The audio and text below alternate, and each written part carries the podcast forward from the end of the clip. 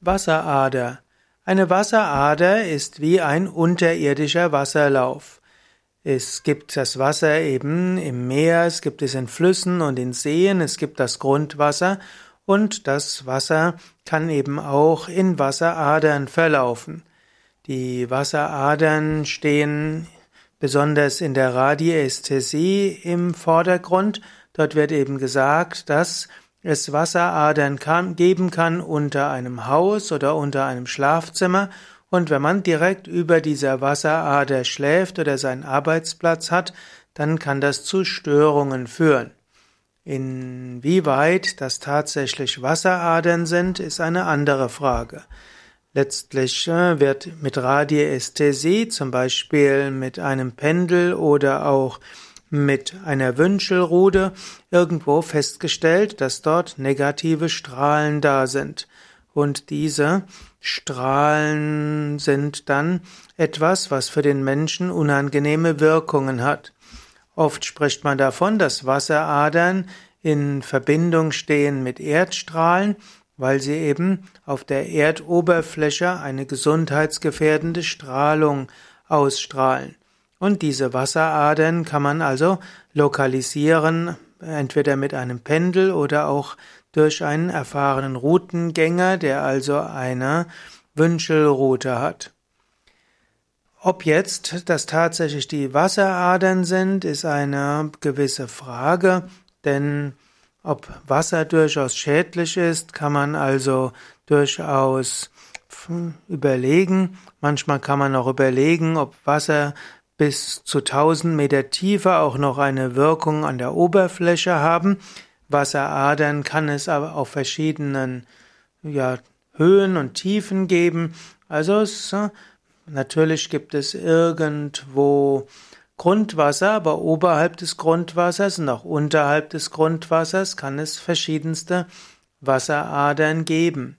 Es kann auch zum Beispiel eine Wasserader geben, die eine Störungsstrahlung diagonal ausstrahlt. Ob jetzt tatsächlich die Routengänger Wasseradern messen, ist für mich gar nicht so, gar nicht so entscheidend. Wenn jemand irgendwo Schwierigkeiten hat zu schlafen, dann kann es hilfreich sein, sein Bett irgendwo anders zu postieren. Und wenn man mit Hilfe eines Routengängers irgendwo einen Platz findet, wo man das Bett gut postieren kann, umso besser. Und wenn man mit Hilfe eines Routengängers herausfindet, wo vielleicht der Schreibtisch am besten ist und wo man sich am besten hinsetzt, ist das auch gut.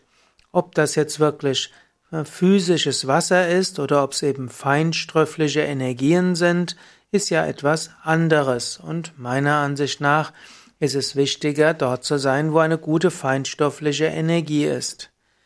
Man kann auch sagen, der Mensch hat ja auch sogenannte Nadis, Energiekanäle, und auch die Erde hat Energiekanäle. Und auch bei der Erde kann die Energie durch diese Energiekanäle besser fließen oder auch weniger gut fließen. Und sind an irgendeiner Stelle die Energiekanäle der Erde verstopft, dann kann das auch dazu führen, dass der Mensch diese Energie nicht bekommt oder nicht positiv wirken lassen kann. Und so könnte es ja auch sein, dass die Erde bestimmte Energien hat, die für bestimmte Menschen hilfreich sind und für andere wieder nicht. Und so unabhängig davon, ob das Konzept der Wasseradern tatsächlich physisches Wasser ist, kann es hilfreich sein, herauszufinden, ob da, wo du bist, du dich gut wohlfühlen kannst. Und hier kann Pendel und Radiästhesie und Wünschelrute durchaus hilfreich sein. Als Yoga-Übender brauchst du nicht unbedingt Pendel und du brauchst nicht unbedingt Wünschelrute. Ein Yoga-Übender entwickelt ein feinstoffliches Wahrnehmungsvermögen.